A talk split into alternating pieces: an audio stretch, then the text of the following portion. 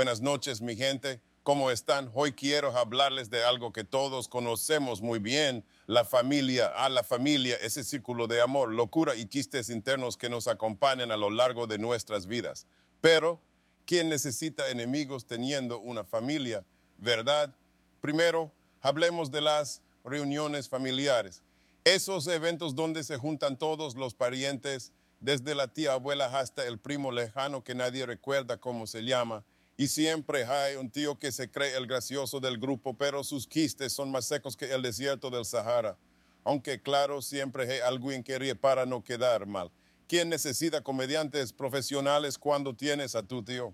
Y no puedo olvidar a las abuelitas, esas señoras dulces y adorables que tienen el superpoder de alimentarte hasta la explosión. Si no has comido lo suficiente en su casa, es como si hubieras cometido un pecado mortal. Ay, mijo, si no comes, te vas a poner flaco como una joya de papel. Gracias, abuela, por convertirme en el Hulk de los postres. Pero hablando de comida, ¿qué tal esas peleas familiares por la receta secreta de la abuela? Madre mía, esas discusiones pueden ser más intensas que una final de fútbol. Cada tía tiene su propia versión de cómo hacer el mole o el arroz con frijoles.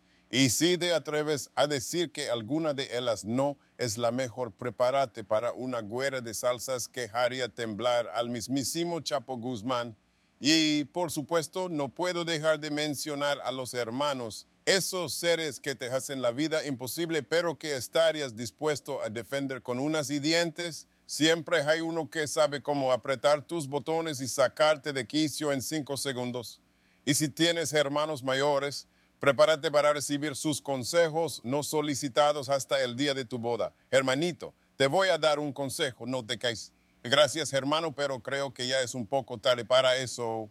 En fin, mi gente, la familia es un tema tan vasto y complejo que podría pasarme horas y horas contando historias, pero lo importante es que a pesar de todas las locuras y diferencias, la familia es ese refugio donde siempre puedes volver. Esos lazos que nos unen incluso cuando queremos estrangularnos mutuamente. Así que celebremos a nuestras familias con todos sus defectos y virtudes, porque al final del día son parte de lo que somos y eso, mi gente, es digno de un buen chiste. Gracias y buenas noches.